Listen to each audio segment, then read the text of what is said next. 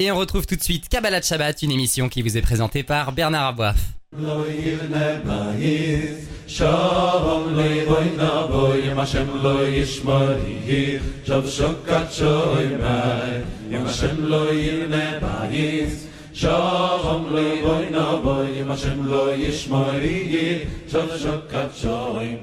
Bonsoir à tous, Bernard Aboif au micro. Quel plaisir de se retrouver un vendredi après-midi pour retrouver notre émission Kabbalah Shabbat.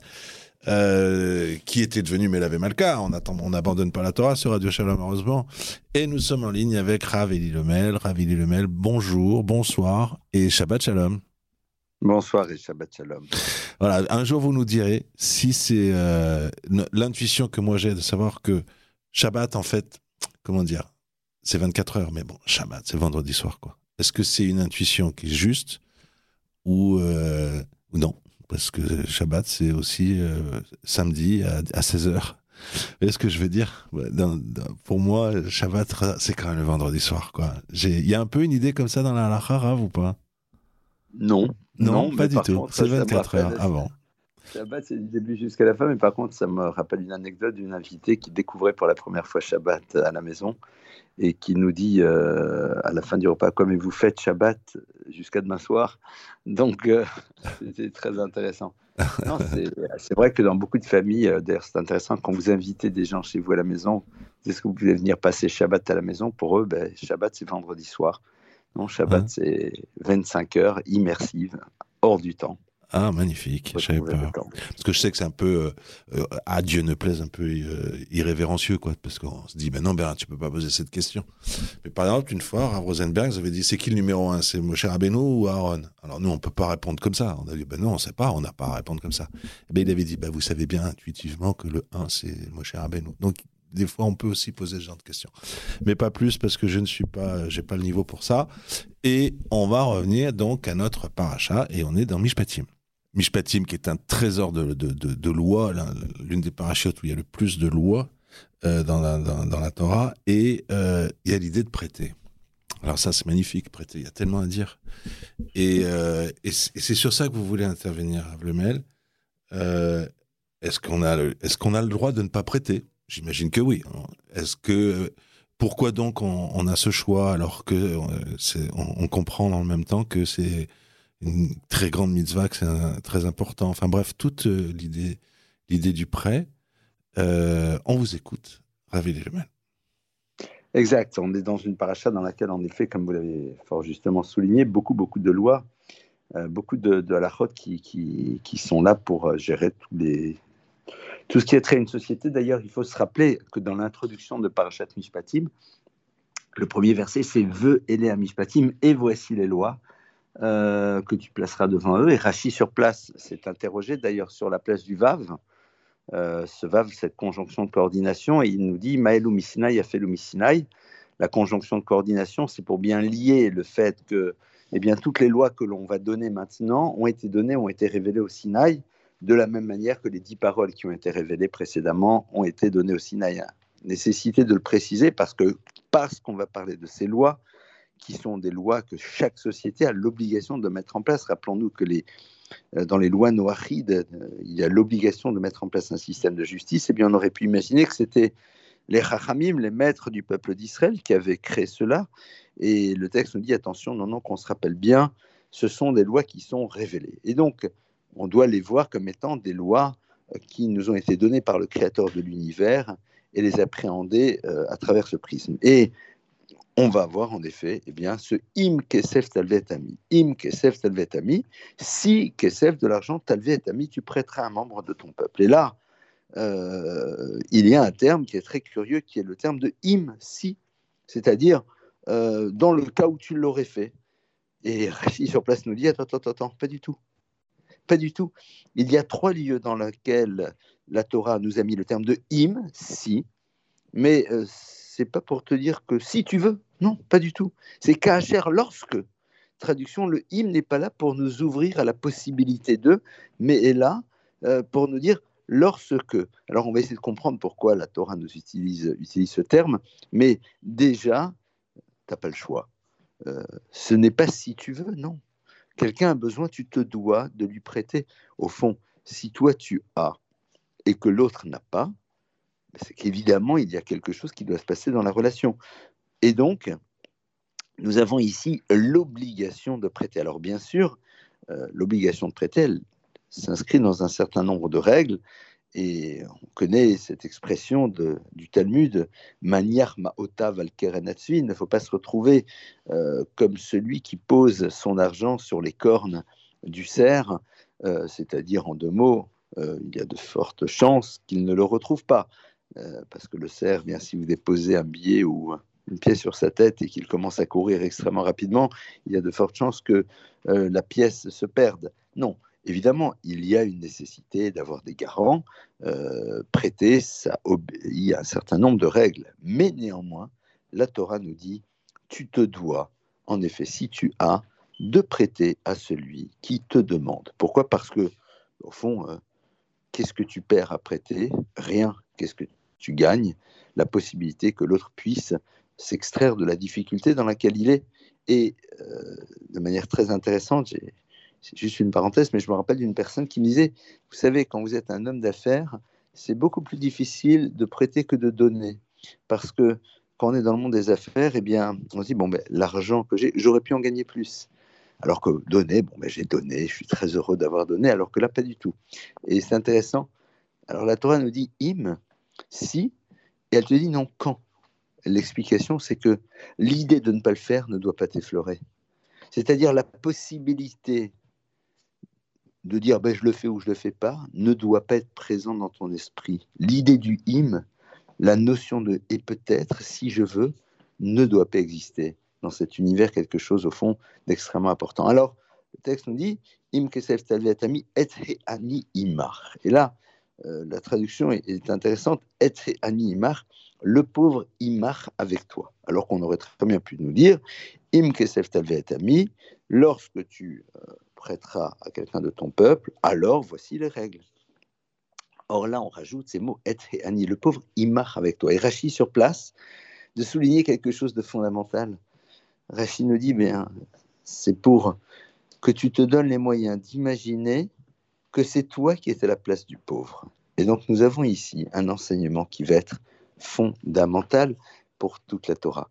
Au moment où tu accomplis cette mitzvah, ce commandement de prêter, eh bien, il faut que tu sois capable en premier lieu d'imaginer le ressenti de la personne qui est en face de toi.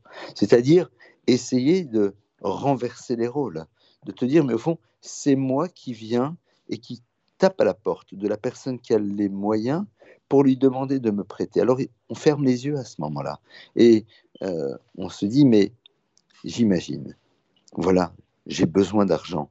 J'ai besoin d'argent parce que tout simplement euh, c'est le quotidien qui est difficile à assumer. La personne, c'est pas lui, c'est moi. Et donc je m'imagine l'anxiété qui est la mienne, le fait que peut-être qu'on va me refuser, quelle est la posture que je dois avoir pour que l'autre soit prêt à le faire. Et ça, c'est ce que la Torah nous demande de développer.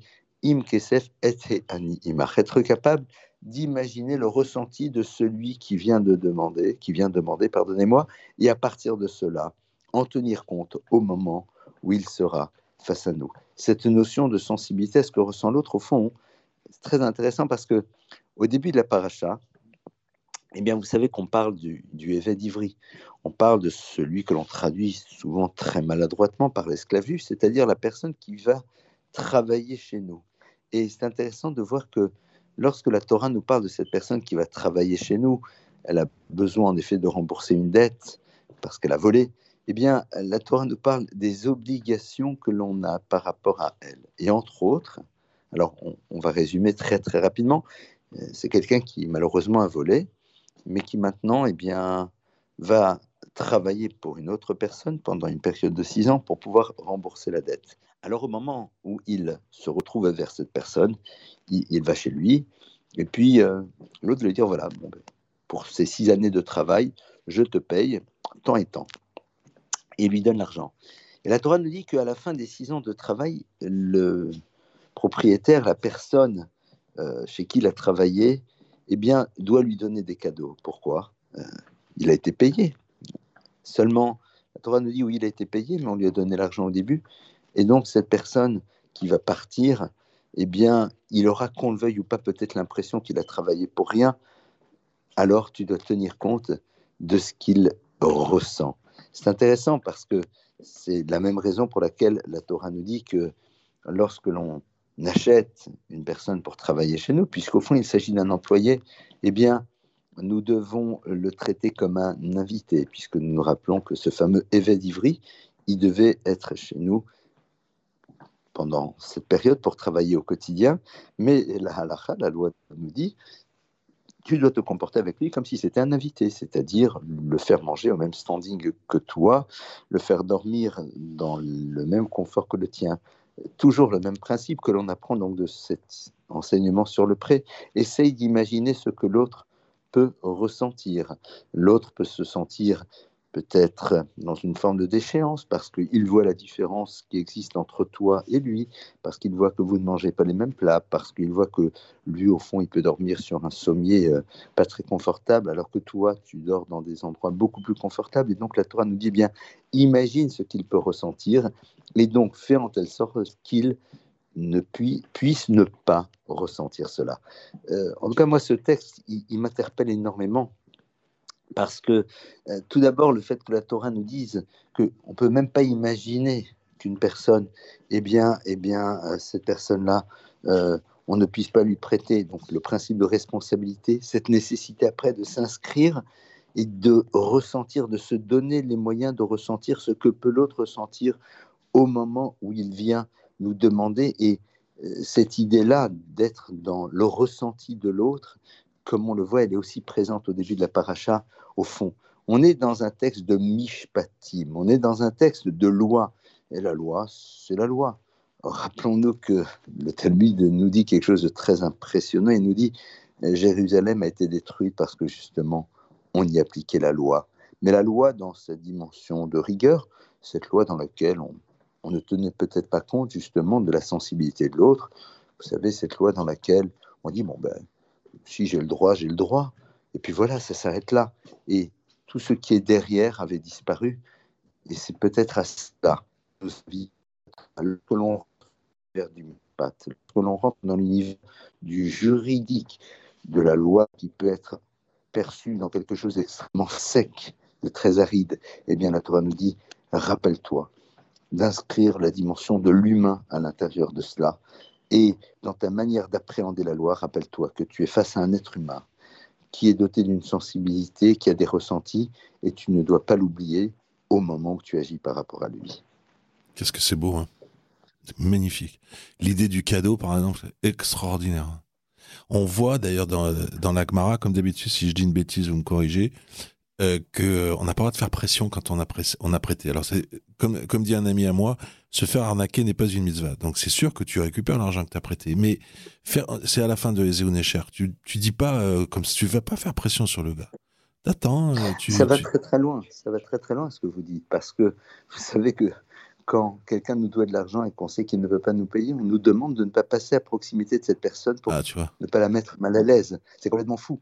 Ça veut dire que à un moment, eh bien, on doit se dire, bon, mais je pars du principe que si l'autre ne me rembourse pas, c'est que sans doute il ne peut pas. Alors, je ne veux pas le mettre mal à l'aise. Il y a quelque chose ici euh, qui est du domaine de l'éthique, mais l'éthique fait partie de la loi. C'est quelque chose qui s'inscrit à l'intérieur du principe même de la loi. D'ailleurs, c'est la raison pour laquelle quand vous avez la liberté, le droit, pardonnez-moi, de vous appeler Rave, eh bien, il faut d'abord que vous ayez fréquenté un maître pour apprendre justement cette cinquième partie de la loi, celle que si on ne la connaît pas, eh bien, au fond, on passe à côté de l'essentiel. Magnifique, magnifique. Ravelli Lemel, je vous remercie. Et avec un, un immense plaisir, je vous dis Shabbat Shalom. Shabbat Shalom.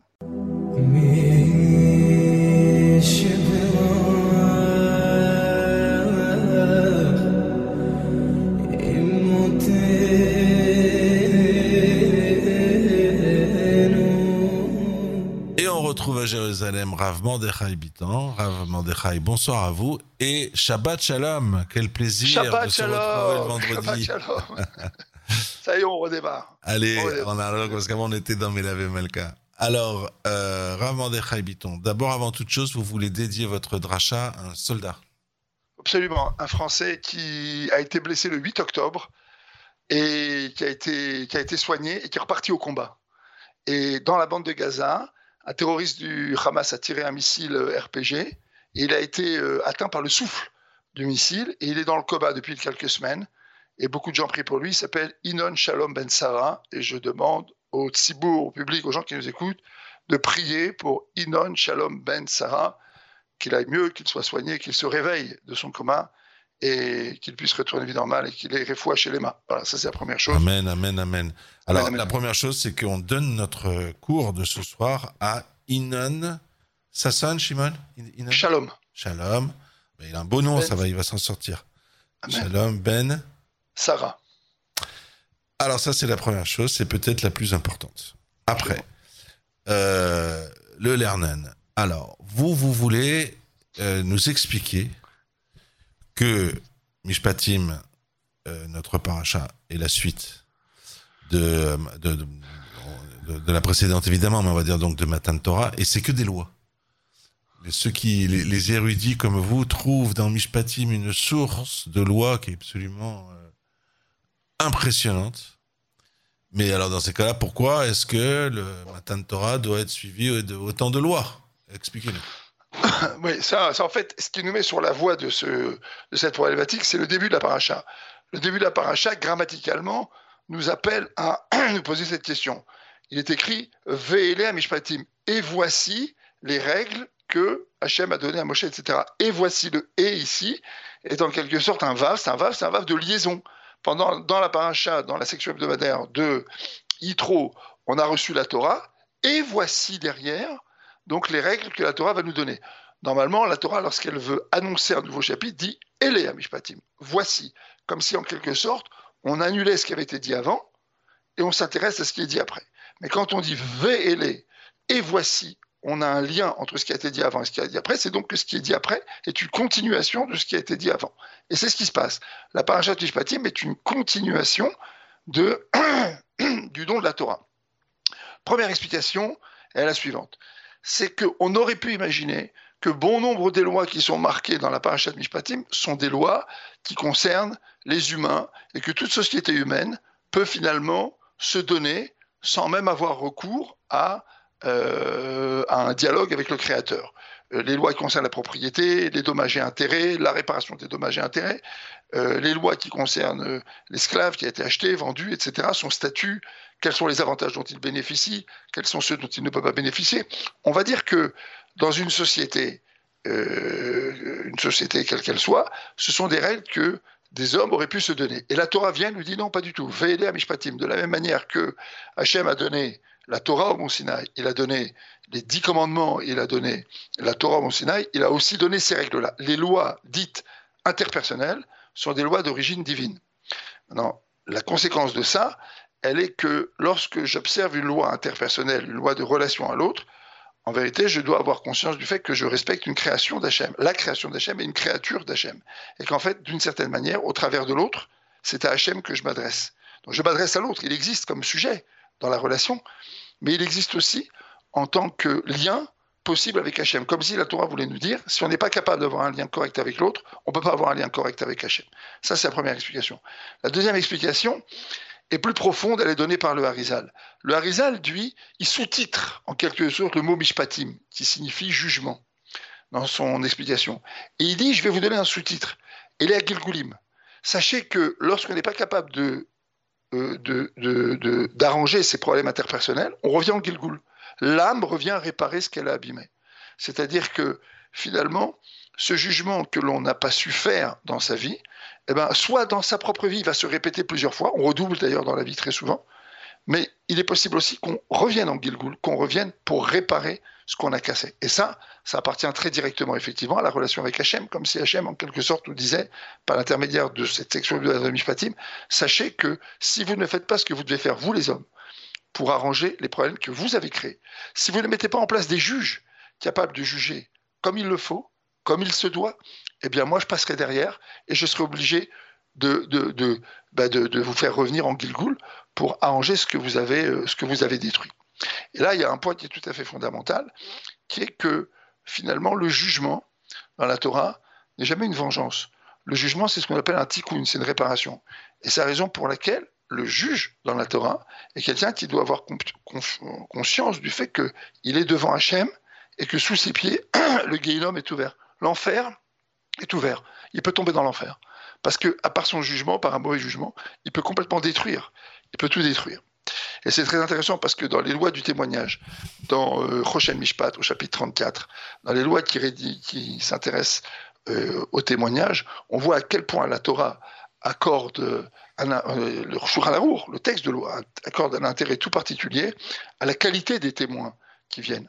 Par exemple, quelqu'un qui passerait son temps à jouer au tiercé, et donc ça serait la parnassa. C'est avec ça qu'il vit, et quelqu'un qui serait pas sous l'aïdou, c'est quelqu'un qui ne peut pas témoigner.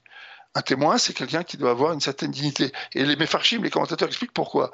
Quelqu'un qui gagne de l'argent facile, ou quelqu'un qui, euh, n'a pas tellement finalement le sens du respect, eh ben c'est quelqu'un qui sera cruel et il n'aura aucun problème à faire un faux témoignage. Et même pire que ça, on nous dit qu'il n'aura même pas peur de se faire attraper par son faux témoignage parce que c'est quelqu'un qui n'a pas conscience de ce qu'est la honte. Donc vous voyez, la Torah nous dit que les lois interpersonnelles, elles sont là aussi pour nous apprendre à forger des caractères qui ont clairement conscience de ce qu'on peut causer comme euh, euh, dommage à l'autre. On va même beaucoup plus loin. C'est qu'en vérité, euh, cette personne-là qui, peut ne pas hésiter à faire des faux témoignages, en fait, elle est insensible à la douleur des gens qui doivent, qui doivent peiner pour gagner leur pain. D'accord? Donc, on voit ici qu'il y a aussi une, une, attention toute particulière qui est donnée à la densité, à la, à la, à la, à la, à la texture humaine de l'individu. Est-ce qu'il est sensible à l'effort de l'autre, à ce que l'autre peut endurer dans la vie. Voilà. Troisième niveau, qui nous intéresse également, qui est le prolongement des Aseret Adibron. Dans les Aseret Adibron, dans, dans les dix commandements, on nous dit de ne pas tuer, de ne pas convoiter. Et j'avais insisté sur le fait la semaine dernière que les derniers euh, versets de Parashat Mishpatim nous renvoient sur la notion, le dernier, pardon, le dernier verset de Parashat Yitro nous renvoie sur la notion d'unité. D'accord? C'est-à-dire de, faire attention au respect de l'autre. J'avais cité euh, de Rashi. Ce qui en inclut dans Parashat, euh, dans Parashat Mishpatim, plus généralement, c'est cette notion de kavod qui est due à l'autre. Et là, c'est très intéressant parce qu'on traduit souvent le mot kavod par respect, c'est vrai, c'est la traduction littérale, mais traducteur et traditore, traduction, trahison. Parce que le kavod, en vérité, c'est pas le respect, c'est la légitimité. Donner du kavod à quelqu'un, c'est donner de la légitimité à ce qu'il est, à ce qu'il pense et à ses émotions. Et ça, c'est très intéressant même dans les couples. Hein. Souvent, je le dis en thérapie de couple aux gens. Il dit ne croyez pas que quand le Rambam Maïmonide dit qu'entre le mari et la femme, il doit y avoir du cavote, ça veut dire seulement du respect. C'est de la légitimité. Donner la légitimité notamment aux émotions de l'autre.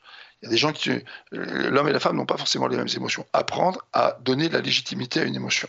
Émotion en hébreu, ça se dit regesh. C'est le même lettre que gesher, un pont, ou garesh divorcé.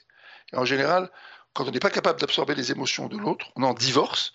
Et donc, toute l'idée, c'est de jeter un pont avec les émotions de l'autre. Et au travers des lois qui sont incluses dans cette paracha, par exemple, la fameuse loi qui nous ordonne, si on rencontre quelqu'un qu'on n'aime pas, eh ben, on doit faire très très attention si on le voit décharger son âne, eh ben, à l'aider, à lui donner un coup de main, justement pour faire descendre la haine, pour ne pas conserver cette haine en soi. Donc on le voit ici, c'est directement le prolongement, à tous les niveaux, au niveau de notre vie, de notre existence, des lois, des lois interpersonnelles, au niveau même de ce que notre âme doit produire dans ce monde, et au niveau même de ce que nos midotes, nos traits de caractère doivent devenir, et tout l'effort qu'on doit faire pour s'améliorer. Voilà, je vous souhaite à tous et à tous euh, Shabbat Shalom. Je souhaite à Inon Shalom Ben et à tous les soldats blessés, à tous les, juifs qui ont été blessés, à tous ceux qui ne sont pas juifs mais qui, sont, qui nous ont aidés et qui sont à nos côtés et qui ont des problèmes de santé, ben après foi chez les mains. Et je souhaite que Bezrat Hashem, euh, très rapidement, euh, on assiste à, à, la délivrance pour laquelle on prie trois fois par jour. Ça ne fait pas nous des juifs messianistes, mais tout simplement des juifs à l'espérance messianique, puisque nous prions pour ça trois fois par jour. Shabbat Shalom. Et oui, et alors je sais qu'on pense euh, très fort donc aux soldats, aux blessés, aux otages, mais bien sûr. peut-être qu'on oublie euh, un petit peu, et donc c'est l'occasion de, de, le dire, euh, tous ceux qui ont été déplacés, qui, qui, qui ne peuvent plus vivre dans leur, vivre dans leur ville à Sderot, qui ne peuvent plus vivre dans leur ville à Kiryat Shmona, à Ofakim, à, une petite pensée aussi pour eux avec. Euh, absolument, vous avez raison de souligner. Je m'en excuse pas l'avoir dit parce qu'actuellement, il y a beaucoup d'articles qui sortent en Israël sur les énormes problèmes qui sont nés de ce déplacement il se passe des choses dans les hôtels très problématiques. Les familles sont décomposées. Il y a des déstructurations personnelles. Enfin, on assiste vraiment.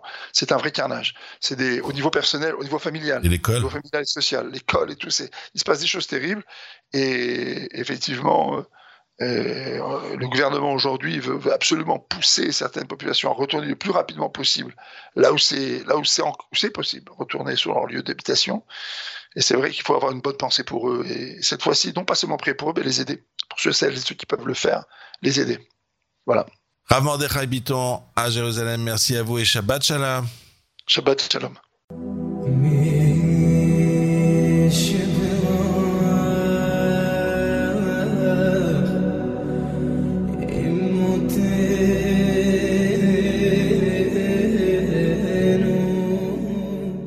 Nous sommes en ligne avec Rav Gay. Rav Gay, bonsoir et Shabbat Shalom.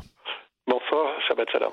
Alors Rav Gay, on va revenir sur une euh, bénédiction qu'on connaît tous, euh, qui est celle qu'on dit euh, avant de monter à la Torah. On remercie dans cette bénédiction Dieu qui nous a choisis parmi tous les peuples. C'est une, une, bénédiction qu'on retrouve, enfin c'est une phrase très connue, j'ai envie de dire, on retrouve ça à Shabbat Mikol on trouve ça dans beaucoup d'endroits.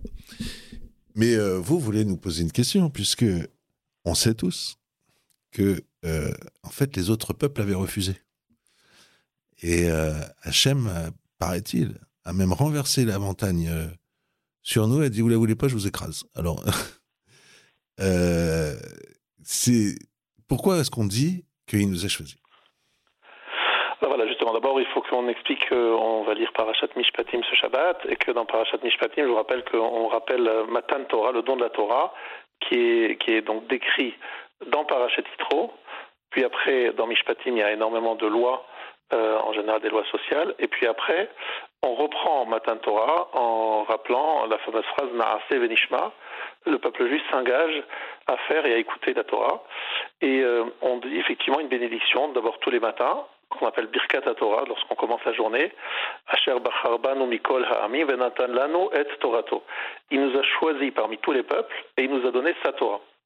Donc la question effectivement euh, que vous citez, que vous rappelez là maintenant, c'est une question que pose Rabbi Yonatan Aibeshitz, qui a vécu à peu près il y a 300 ans, euh, qui d'ailleurs rave entre, rave entre autres à Metz, mais dans beaucoup d'autres endroits, à Prague également. Donc ce grand rave euh, pose la question, mais pourquoi dire il nous a choisi et il nous a donné la Torah? Donc c'est-à-dire que le choix c'était le choix du peuple juif pour qu'on reçoive la Torah. Pourtant, tout simplement, il n'avait pas eu le choix. Euh, il a essayé de, le donner à d'autres peuples, euh, et ces peuples ont, refusé, euh, comme euh, l'Agmara le rappelle, ils ont refusé tous ces peuples. Nous avons dit tout de suite, Naase Venishma, nous avons accepté la Torah. Effectivement, à un moment, on a eu une hésitation, il a fallu nous menacer de la montagne, mais au départ, déjà, on avait dit, on est en vie, et Hachem nous a dit, même si ça vous paraît très compliqué, très difficile, maintenant vous êtes engagé, allez jusqu'au bout. D'où cette menace. Mais en fait, au départ, déjà, le peuple juif s'est montré volontaire. Et c'est pour cela que nous avons la Torah. Donc la question ici se pose, euh, est-ce que Dieu avait le choix? Alors, Rabbi Yonatan Yabishis donne une réponse assez surprenante. Il nous dit qu'à Cher Bacharban, où il nous a choisi, il ne s'agit pas du peuple juif au moment de Matan Torah, il s'agit du peuple juif, euh, en fait, qui commence, l'histoire du peuple juif commence avec Abraham. Effectivement, les nations du monde sont reliées à Noir, Bné Noir, on les appelle les fils de Noir, les descendants de Noir. Mais nous sommes les descendants d'Abraham. Et donc, euh, Abraham, Yitzhak et Yaakov. Mais d'abord Abraham. Et nous disons tous les jours dans Vaïvrer David, donc un passage qu'on dit avant Ishtabar, euh, tous les matins dans Shacharit, euh, Asher Bachar Be'Avram. Akadosh Baruch a choisi, Asher Bachar Be'Avram, pour être très précis, tu as choisi Avram. Vetsamta et Shemo Avraham, et on lui a changé son nom, il est devenu Avraham. Mais tous les jours, on rappelle le choix d'Avraham. En fait, comme l'explique le Ramchal, euh, Rabbi Moshe Chaim Utsato, Akadosh Baruch Hashem, en fait, au départ, voulait que la Torah soit offerte, euh, soit offerte à celui qui aurait le mérite de la recevoir. Tout le monde était éligible s'il avait effectivement les qualités pour. Le seul qui a trouvé grâce aux yeux d'Hachem, c'est Abraham. Alors, effectivement, le choix, c'est le choix d'Abraham. Et nous, nous sommes ses dignes descendants. Mais on continue en, rapportant un autre midrash qui nous dit que lorsque euh, Akadosh Baruch euh, effectivement, savez qu'il y a deux montagnes très fameuses dans notre, euh, dans notre tradition. Il y a le Har Sinai, le mont Sinai, et il y a le mont Moria. À mont Moria, c'est le lieu où il y a eu Akedat Yitzhak, lorsque Yitzhak a été apporté en sacrifice. Finalement, il n'est pas mort, il n'a pas été sacrifié, mais euh, il a été euh, attaché, ligoté sur l'autel, et Abraham se préparait à euh, l'égorger, à l'offrir en sacrifice à Dieu. Au dernier moment, Dieu l'empêche de le faire. Et justement, le Midrash dit quelque chose de très étonnant. Il qu'en fait, euh, un morceau de cette montagne, du mont Moria, comme lorsqu'on prélèverait de la chala d'une pâte, donc on prélève, vous savez, chaque pâte qu'on fait euh, pour Shabbat, par exemple pour les chalot, on doit prélever une chala qu'on est censé offrir au Kohen aujourd'hui, c'est pas le cas, mais on, doit s'en débarrasser, on doit le, brûler. Mais il y a ce qu'on appelle le prélèvement de la chala, eh bien, ce qu'on appelle la frachat chala, c'est très connu aujourd'hui. Eh bien, cette chala, la, Torah, la, la, le Midrash nous dit qu'Akadosh Baruch aurait prélevé euh, un morceau du mont Moria euh, donc du lieu où il y a eu euh, le sacrifice d'Isaac, pour l'associer au mont, Sinaï pour qu'on reçoive la Torah. Alors imaginez bien qu'il s'agit d'une métaphore, et cette, euh, cette image que nous donne nos s'explique de la façon suivante. Ce qui s'est passé au, à un moment d'Akedat Yitzhak, c'est quelque chose de très important qu'il faut bien comprendre. Abraham, dès le début de son périple, de, sa, de son élection par Hachem, de son rapprochement de Dieu, eh bien, il est mis devant une terrible épreuve qu'on appelle Urkazdim, c'est-à-dire le feu des Chaldéens, c'est-à-dire euh, tout simplement lui donne le choix. Nimrod, euh, le roi Nimrod, lui dit euh, soit tu, tu es païen, soit si tu continues à parler de monothéisme, on te jette dans cette fournaise ardente. On sait tous qu'Abraham a accepté, euh, a choisi euh, de, évidemment de, rester fidèle à, sa croyance. Et donc Hachem, donc pardon, Nimrod l'a jeté dans la fournaise et il a été sauvé miraculeusement. Donc Abraham s'est montré prêt à, offrir euh, toute sa, vie, donner sa vie pour sa croyance, pour sa foi. Maintenant, au moment d'Akedat Yitzhak, c'est une autre épreuve qui attend Abraham. il s'agit de, tout simplement poser une question à Dieu. Hachem, tu me demandes de sacrifier mon fils, de l'apporter en sacrifice, et d'un autre côté, tu m'as dit que c'était Yitzhak, mon fils, qui allait être euh, mon descendant et qui allait continuer euh, à transmettre euh, le monothéisme au monde entier, que l'avenir de, mon message passerait par mon fils Yitzhak. Donc, quelque part, il y a une contradiction. D'un côté, tu prévois que Yitzhak soit mon descendant et qu'il continue mon œuvre, et d'un autre côté, maintenant, tu me demandes de le sacrifier. Ça ne va pas du tout. Mais Abraham n'a posé aucune question. Il a agi, il a fait avec confiance, sans remettre en question un instant euh, la parole de Dieu. Et donc, pour cela, à Kedat Yitzhak, c'est un moment où Abraham dit Je fais, euh, j'agis et je comprendrai plus tard ou je ne comprendrai pas, mais j'accepte euh, les décrets divins tels qu'ils le sont énoncés, qu'ils me sont demandés. Je ne pose pas de questions. C'est en fait ce que font le peuple juif en disant Narasé Venishma. Nous allons faire, nous agissons sans toujours comprendre le pourquoi du comment.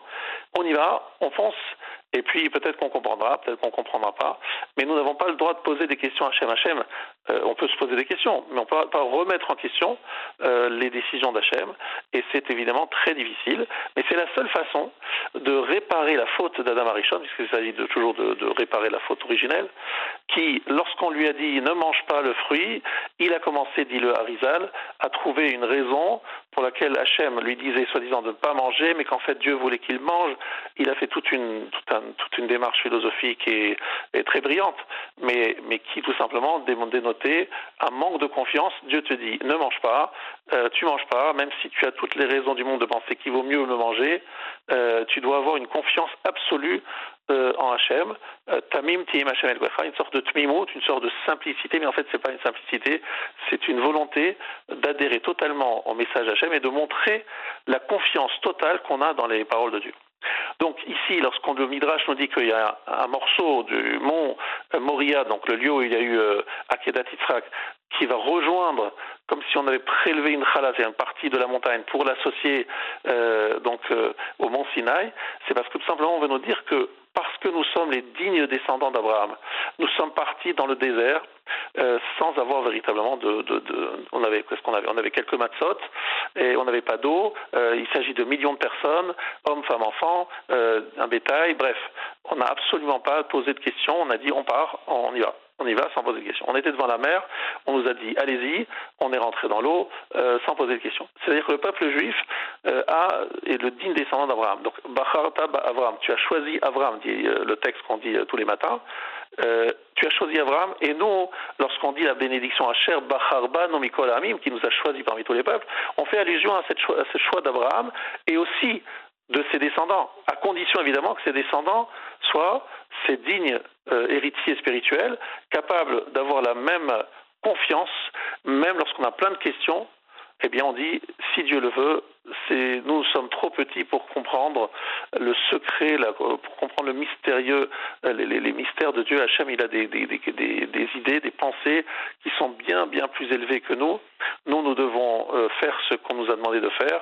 Maintenant, attention, le peuple juif n'est pas un, peuple bête qui fait les choses euh, sans, comprendre. On pose des questions, mais on ne remet pas en question. On n'a souvent pas de réponse. On a des fois des réponses, des fois pas, mais on ne remet pas en question, mais on pose des questions mais on ne remet pas en question. Et ça, c'est la force du peuple juif, cette tmimout, cette confiance en Hachem assez Venishma. Et effectivement, lorsqu'on arrive devant la montagne et qu'on voit ce, feu, on a un peu peur et à un moment, on, on hésite. Alors Dieu nous, nous, pousse un peu et nous force un peu la main. Et comme je l'ai déjà expliqué, euh, en fait, chaque fois qu'on fait un choix dans la vie, euh, il y a des moments où on se dit bon, est-ce qu'on a vraiment fait des bons choix? On a des fois des moments d'hésitation, c'est normal. Donc il faut nous aussi nous mettre dans des situations de non-choix, c'est-à-dire qu'il faut choisir. Puis après, une fois qu'on a fait le choix et qu'on le comprend que c'est quelque chose d'important, même si des fois on a des moments on pourrait reculer, eh bien, il faut se mettre dans une situation de, non-choix, et c'est comme ça qu'on arrive véritablement à, y arriver. Je donne souvent cette, cette image, je dis ça à mes élèves. Euh, vous voulez, par exemple, vous motiver à étudier le soir euh, en arrivant après le travail. Donc, vous êtes fatigué, euh, vous avez des sollicitations diverses et variées dans la maison et vous dites bon, écoutez, moi, j'ai pris sur moi, je vais étudier. Alors, on sait très bien qu'on est faible et qu'à un moment, on est très motivé, puis un jour, on sera un peu moins motivé. Alors, je pas te donner euh, une image. On peut, par exemple, fixer un rendez-vous téléphonique avec un, ami euh, d'un quart d'heure en disant voilà, euh, le soir, tu m'appelles et on étudie en quelques minutes au téléphone c'est une façon quelque part de se donner, de, de s'obliger à faire ce qu'on a déjà décidé de faire en, ayant honte de dire à son ami non, je peux pas ce soir, non, je peux pas ce soir, et de repousser chaque soir. Donc c'est une bonne façon de se forcer à faire ce qu'on a envie de faire. Parce qu'en fait, quelque part, on doit être forcé à faire ce qu'on a envie de faire. Mais n'oublions pas que notre force à nous vient d'abord d'Abraham, qui a choisi de faire ce que Dieu voulait, même s'il avait plein de questions à poser à Dieu, il a fait, il a agi, il était prêt à égorger son fils, même si après, euh, on pouvait vraiment se poser la question de quel serait l'avenir euh, de son message si son fils disparaissait. Mais il n'a pas posé de question. effectivement, aujourd'hui, on est là grâce à lui, et si on a reçu la Torah en Sinaï, c'est grâce à lui également. Et donc, Hachem Bacharba, nous passons, pensons, Hachem nous a choisi, évidemment, en sortant d'Égypte, il nous a surtout choisi en étant les descendants d'Abraham, Abraham et donc ses descendants, et nous devons être dignes de cet héritage spirituel, et c'est ce que nous essayons de faire encore ce Shabbat en disant Narase Venishma, euh, encore euh, dans cette période difficile où on a plein de questions à poser à Hachem sur la façon dont il conduit son monde, pourquoi euh, tant de barbarie, pourquoi tant de haine, pourquoi tant d'antisémitisme, pourquoi tant de, voilà, toutes ces questions qu'on a depuis le 7 octobre et qu'on a depuis euh, la nuit des temps et qui se reposent à chaque fois, eh bien, toutes ces questions sont des questions valables mais ne remettons pas la question, ayons la force de croire et de penser que des réponses, il y en a, ils sont peut-être euh, pas toujours faciles à trouver dans ce monde de, mensonges, mais euh, dans le monde de vérité, les choses sont évidentes. Et c'est évidemment l'épreuve que nous avons tous les hommes à avoir la patience de se dire que un jour, soi-disant, peut-être nous comprendrons dans ce monde, peut-être nous comprendrons après nos 120 ans lorsque nous serons euh, dans un autre monde. Mais quoi qu'il arrive, des réponses il y en a. Et Hachem, tout ce qu'il fait est juste. Et donc ne remettons pas la question, ayons confiance en lui. Il y a une euh, femme dont euh, la fille était, euh, était otage à Gaza. Et on a une vidéo d'elle où elle participe à Afrashat Rala. Afrashat Rala, c'est le moment où on fait les chalot, quoi, disons comme ça, pour Shabbat, parce que c'est une vraie ségoula. Et on la voit qui, on ne sait pas pourquoi, en faisant ça alors qu'elle a sa fille qui est otage à Gaza. Hein. Elle dit, mais Dieu, mais je t'aime. Elle, va même jusqu'à dire Animeta Alecha, tellement elle dit, je t'aime, je t'aime, Dieu, je t'aime.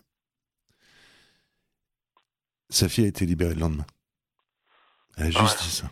Et oui, pas dans les groupes, pas dans les négociations. Elle a été libérée le lendemain. Dieu a dit, voilà, tu me parles comme ça, je, te donne ta fille tout de suite. C'est déjà extraordinaire comme anecdote. On a déjà des frissons. Incroyable, incroyable. Incroyable. Effectivement, cette confiance du peuple juif, alors que. Comme ça. Je t'aime, je t'aime. Elle craignait, ouais, va. On la voit, là, là. Dieu, dehors. Elle sort. Je récupère ta fille.